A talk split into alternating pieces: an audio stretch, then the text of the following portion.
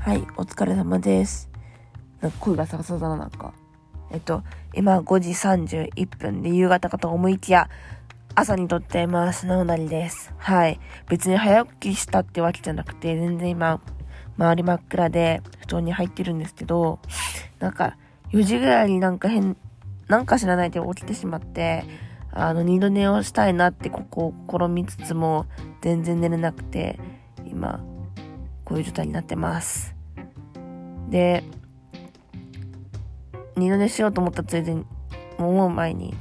あの、社長から連絡があって、まあ、面談があるっていうことなので、面談でちょっと思ったことをこう、言おうっていうふうに思った際に、ああ、なんか心がけたいなって自分で思ったこととか、えっと、こういうことを気をつけようっていうふうに思ったことがあるので、まあ、それをちょっと今、言葉に表してから、ん表そうっていうふうに思ったので、今撮ってます。はい。えっとですね、今回給与の話で面談が、給与の話で面談があるんですけど、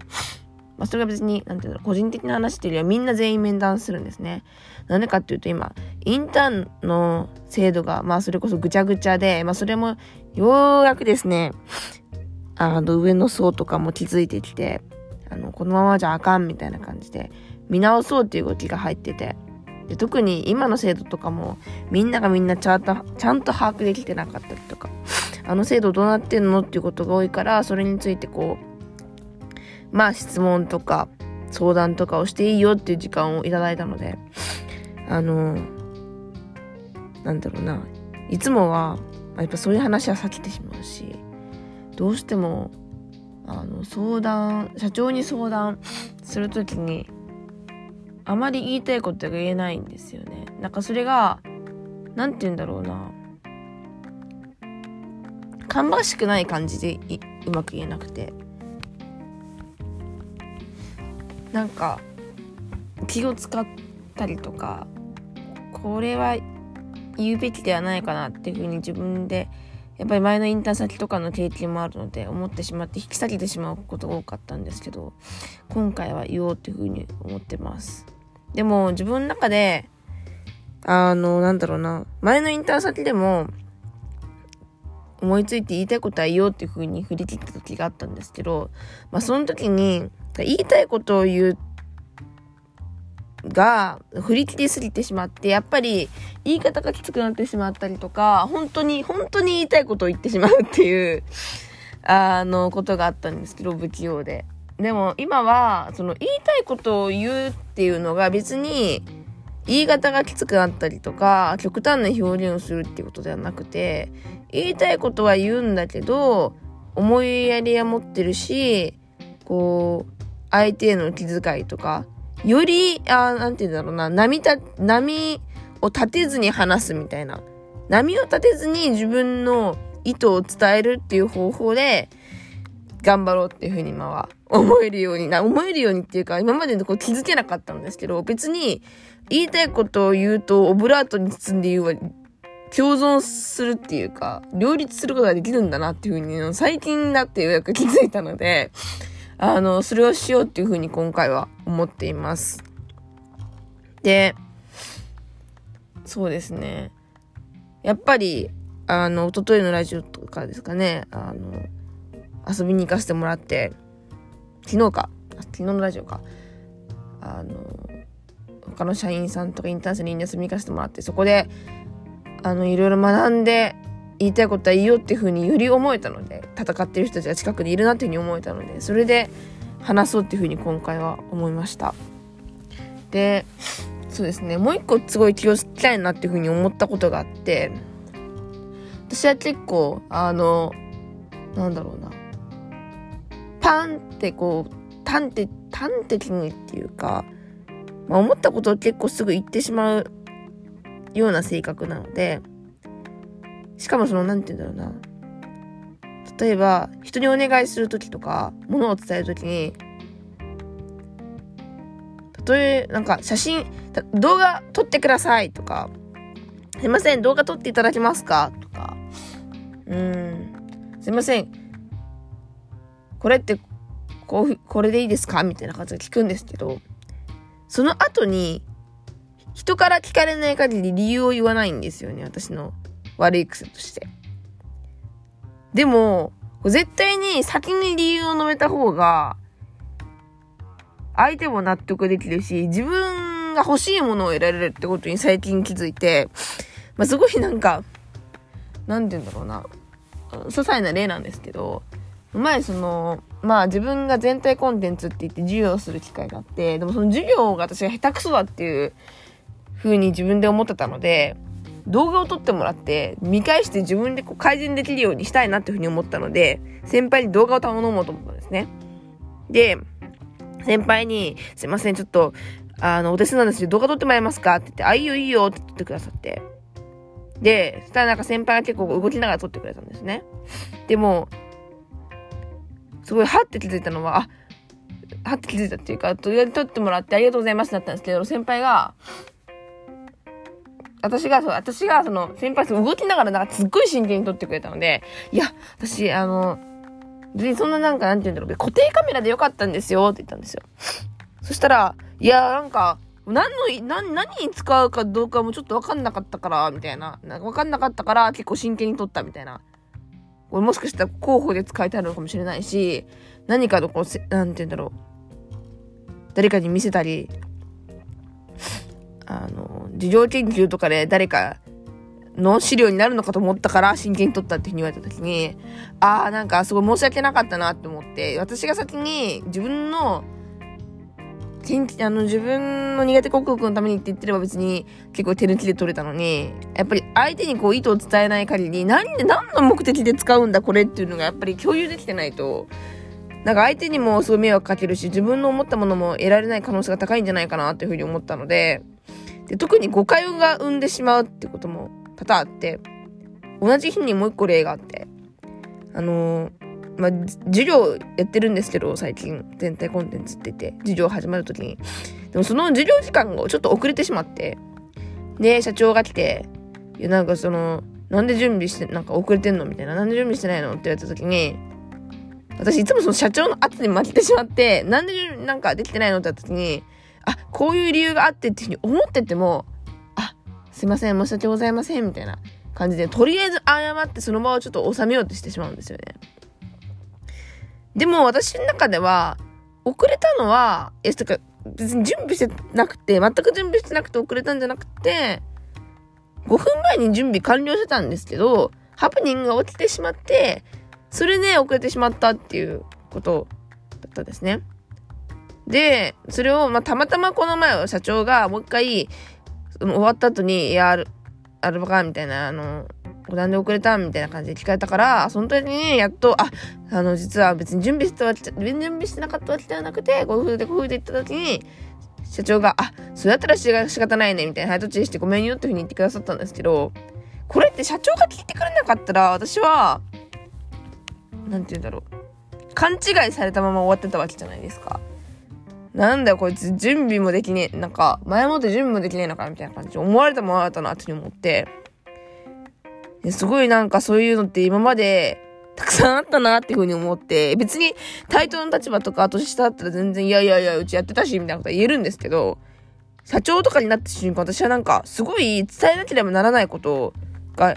伝えれないみたいなことがあって、でもそれってよくないなというふうに思ったので、やっぱり理由はきちんと述べたいっていうふうに思いました。うん。っていうのが二つ目ですね。で、三つ目は、なんか、やっぱり、まあ、上下の、私は後輩もそうだし、私のとっての先輩もそうだし、うーん、なんか、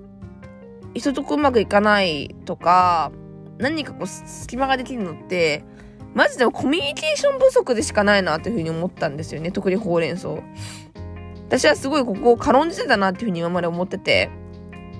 しかもなんか、なんて言うんだろうな。ほうれん草さえできてたら本当に、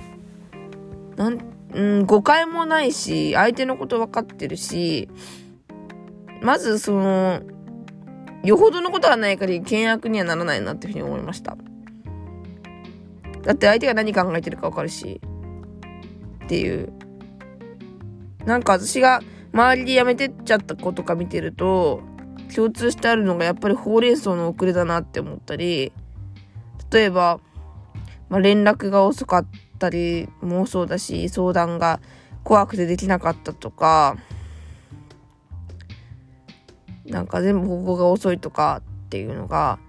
でもそれが一概にそのほうれん草しない方が悪いわけではなくて、怖くて、なんか、怖さが弊害になってそこまで影響を及ぼしてしまってるっていう感じがあって、なんか怖いがゆえにほうれん草できないみたいな。な、なんだろうね。こ、こんなこと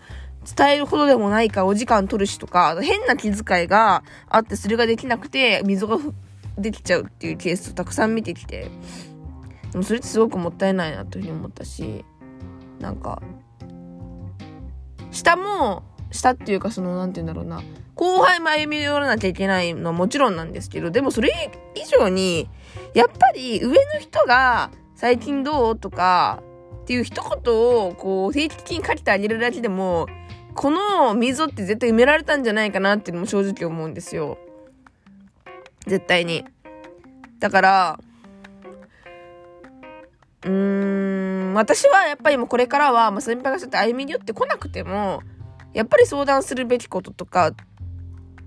事前共有とかすっごい大事だなって、事前共有。事前の自分の意図を共有していくこと。私はこういう意図があってこれからこれをやりますとか、っていうのを共有していくことっていうのは、やっぱり誤解をやらないためにも、すごく大事だなっていうのを、改めて感じたし、あと自分が先輩になった時とかに、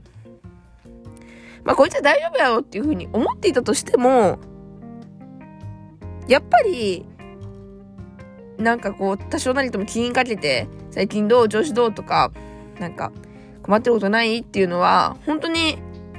定期的に聞くべきだなっていうのを思ってます。やっぱりでも恥ずかしいじゃないですか。先輩って、正直、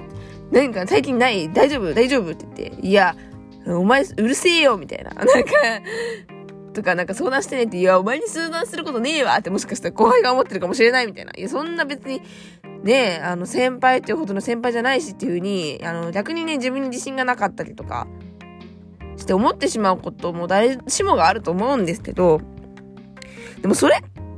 良くなくて、いやもう先輩としてそこは堂々として逆に自分は先輩なんだという、あの後輩にとっては多少なりとも話に勝ちにくい存在というか、やっぱ気を使わせてしまう存在なんだってこと、ある意味その上の方の人こそ自覚してもらって、あの、やっぱり気をかけるべきだなと思いました。別に、うん、足りないよりは絶対いいなっていうふうに思いました。だから私はすごい、あの、邪魔だなって思われてるかもしれませんけど、私はすごい、あの、先輩にご飯を誘ってもらえるっていうのはすっごい嬉しいことだったので、あの、結構ご飯誘ったりとか、自分から、大丈夫とか、っていう声はすっごい後輩にはかけるようにしてます。自分が結構、その言葉がなくて、辛かったこととか、コミュニケーション取りにくいなと思ったことがあったから、まあ多少ちょっとおせっかいだなっていうふうに思われたとしても、後輩に歩み寄りたいなと思ってるし、なんか別に自分優しいわけではないんですけど、自分の直属の後輩は、やめてほしくないし、居心地のいい空間を作ってから卒業したいなっていうのは常に思ってます。っていう、ちょっと、私成長しましたよってこうやって話してると いや、誰が聞いてるか正直分かってないけど、多分私の近くの人が聞いてるとしたら、あの、そんなことを言うような人ではなかったので、あの、後輩とかに関してはね。それをなんか、あの、まだいつつきではあるし、あの、なんか自然にね、あの、自然にできる人はそんなこと言わないと思うんですけど、でも、あの、事前、事前じゃないな、なんて言うんだろう、自分の意図的であっても心がけられるように、ちょっとずつなってきたっていうのはすごい自分の中でも成長だなっていうふうに思ってるので、なんか、これをね、忘れずに頑張りたいなと思ってます。だから、まあ自分のためにっていうか、だろうな、今の話まとめるとやっぱり、うーん、一個は、ほうれん草を大事にする。二個目が、あの、言いたいことを言うって言っても別に、言い方は全然気をつけられるし、あの、オブラートに包んだからといって自分の言いたいことは伝わらないわけではないっていうこと。と、えー、っと、まあ、後輩に対して、自分からどんどん寄り添っていくし、あの、相手にあんま響いてないなって思っても、実は響いてる可能性が高いんだなっていうふうに思ったっていうこと。と、あと3つ目忘れたんですけど、3つ目なんだっけ？ちょっと、3つ目ちょっと忘れちゃったなな、なんだったっけ？私なんか2個目ぐらいに行ったんですけどまあなんか、それを心がけていきたいなっていうふうに思いました。あ、理由だ。理由を述べるだ。そう、理由を述べるだ。理由を述べると、ほうれん草と、えー、っと、言いたいことをルバートに包んでも言えると、後輩の話だ。そうですね。これを本当に、あの、心がけていきたいし、最近あの、まあ、インターン先で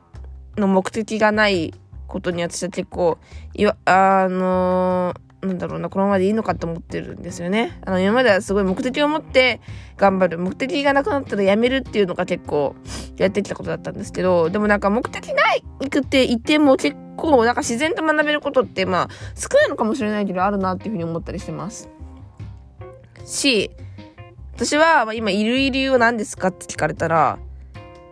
まあ、最後までやってみたい。どんな形でもいいから最後までやりきるって経験をしたいっていうのと、やっぱり、まあ、インターン生のメンバーがめちゃくちゃ好きなんですよね。めちゃくちゃ好きだし、うーん、今まで前のインターン先だったら、なんだろうな。その、ギブしろとか、テイカーだとか言われても、なんかギブできなかったんですよ。なんでかっていうと、メンバーがそんなになんか、メンバーにその愛を持ってなかったからっていう。でも今は、なんか、この人たちのためだったら別にギブしようって思えるんですよ。だからこの、今のインターンメンバーだったら役に立ちたいっていうふうに思えるようなメンバーななんでかって言ったら、自分がこう、ギブできなかった時代とかでも、マジで周りが、あの、どんどん助けてくれたし、助けてくれるの先輩だったし、だから、助けてくれてるから、自分も助けたいっていうふうに普通になんか思う、そこはなんか思おうと思ったし、思えるようになったし、助けようっていうふうに思ってますなので なんか同じことばっかり言ってるけど、助けたいなっていうふうに思ってやってますね。